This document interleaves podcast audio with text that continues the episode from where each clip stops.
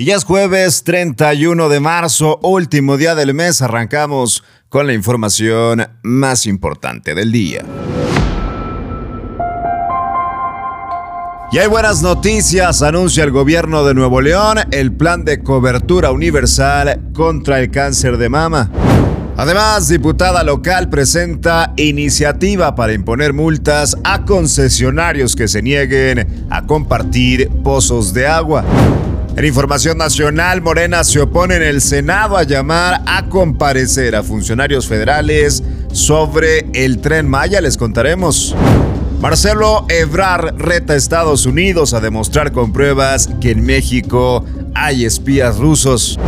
Y en información internacional, Rusia comienza a mover sus tropas en plan de retirada sobre Ucrania. Comenzamos. Qué gusto saludarte en este último día de mes con bastante información, de verdad, información positiva con la que arrancamos el día de hoy. Una muy buena noticia, la que da a conocer el gobierno de Nuevo León. Anunció este miércoles el plan de cobertura universal para mujeres que parecen cáncer de mama. Es decir, esto el Estado se va a encargar de proveerlo, que la mujer tenga todo el acompañamiento y todo el servicio de salud necesario para poder salir adelante de esta enfermedad. La secretaria de Salud, Alma Rosa Marroquín, señaló que solo el año pasado en Nuevo León 447 mujeres murieron a causa de esta enfermedad del cáncer de mama y por otro lado explicó que es el tumor maligno más frecuente en la mujer y es el tipo de cáncer que causa el mayor número de fallecimientos en las mexicanas, sobre todo mayores de 25 años. En un acto en Palacio de Gobierno, la titular de salud y el gobernador Samuel García informaron que mañana iniciará este programa dirigido a mujeres que nacieron, por supuesto, en Nuevo León y que no cuentan con ningún servicio médico. La inversión anual para este programa será de 173 millones de pesos, pero no especificaron cuántas mujeres serán atendidas en la primera etapa. La titular de salud dijo que las mujeres podrán inscribirse a partir de mañana en el portal saludnl.gov .mx diagonal cáncer de mama. Podrán ser atendidas en la UNEM de DICAM, es decir, la detección y diagnóstico de cáncer de mama en el Hospital Materno Infantil, en el Hospital Metropolitano, el Hospital Universitario y cierra la pinza el Hospital San José. Muy buenas noticias para las mujeres de Nuevo León. Habrá cobertura universal contra el cáncer de mama.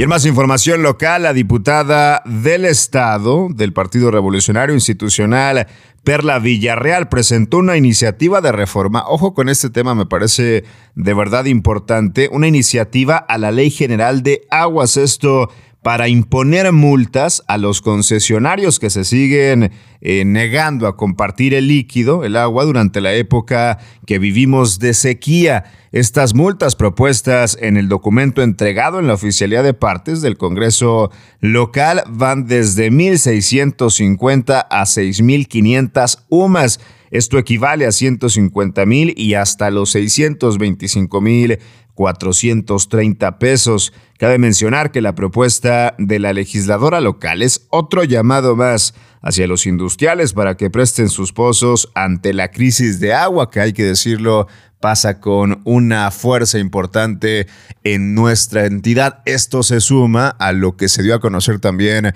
luego de la reunión del gobernador del estado con el presidente de México, Andrés Manuel López Obrador, en donde en conjunto parece ser van a presionar a los empresarios, a la iniciativa privada para que sean mucho más solidarios con la sequía y con la emergencia que se vive alrededor del agua en Nuevo León. Vámonos con información nacional ahora porque la bancada de Morena en el Senado y sus aliados, incluido el Partido Verde, frenaron la discusión de un punto de acuerdo para llamar a comparecer a los titulares de la Secretaría de Medio Ambiente y Recursos Naturales, la Semarnat, de la Procuraduría Federal del Medio Ambiente, la Profepa, y del Fondo Nacional de Fomento al Turismo, el Fonatur, para que expliquen la situación que prevalece en la construcción del tren Maya. El primer punto de acuerdo rechazado fue el presentado por la bancada del Partido Acción Nacional, cuyos legisladores pidieron la comparecencia de los titulares del Fonatur Javier May, de la Profepa Blanca Alicia Mendoza y de la Semarnat María Luisa Albores. La propuesta fue rechazada por 44 votos a favor, 47 en contra y dos abstenciones, incluidas las del Partido Verde. Y lo hago en tono también de risa porque es extraño, ¿no? Que un partido ecológico que en teoría defiende al medio ambiente sean los primeros en oponerse a dar razones y argumentos alrededor del ecocidio que menciona la oposición se está convirtiendo en el tren Maya. Por su parte, la senadora panista Xochitl Gálvez exhortó a Javier May, es el máximo responsable de la construcción del tren Maya, a que convoque una consulta en pueblos y comunidades indígenas respecto al cambio de trazo del tramo 5 del tren, el cual conecta Cancún con la zona de la Riviera Maya ante el ecocidio que dice se está cometiendo. La bancada del PAN señaló que este tramo pone en peligro de extinción a animales y acuíferos, por lo que exigió que se replantee el proyecto.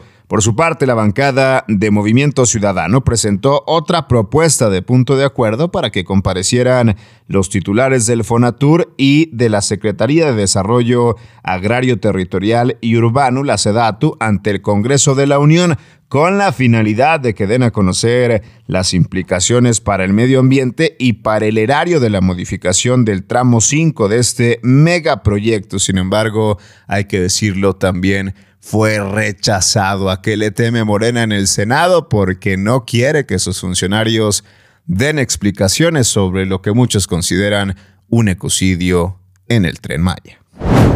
Y vámonos con información del canciller Marcelo Ebrard que retó a Estados Unidos a presentar pruebas de que en México hay espías rusos. Esto luego de que el general Glenn Van Herk, jefe del Comando Norte del Pentágono, afirmó dicha hipótesis. El secretario de Relaciones Exteriores rechazó que el gobierno de Joe Biden delinee a nuestro país en el conflicto entre Rusia y Ucrania y en entrevista exclusiva para el medio El Universal, el canciller pronosticó que habrá un cese a las hostilidades, sobre todo en un conflicto que ya ha superado el mes y que ha dejado también estragos importantes en cuanto a la seguridad en Ucrania, pero también en cuanto a los daños económicos de ambos países. Reta Marcelo Ebrard a Estados Unidos a que si tiene pruebas sobre que hay espías rusos en México, que las muestren.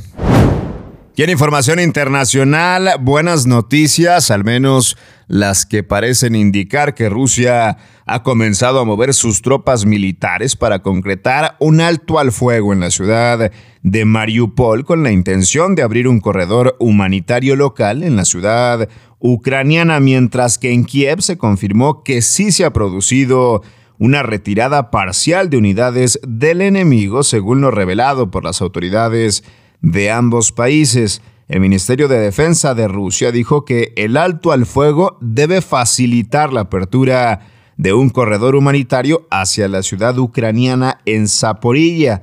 Por su parte, el portavoz del Ministerio de Defensa de Ucrania afirmó que sí se ha producido una retirada parcial en los alrededores de Kiev el día después de que Rusia se comprometiera a reducir la presencia de sus tropas en la capital.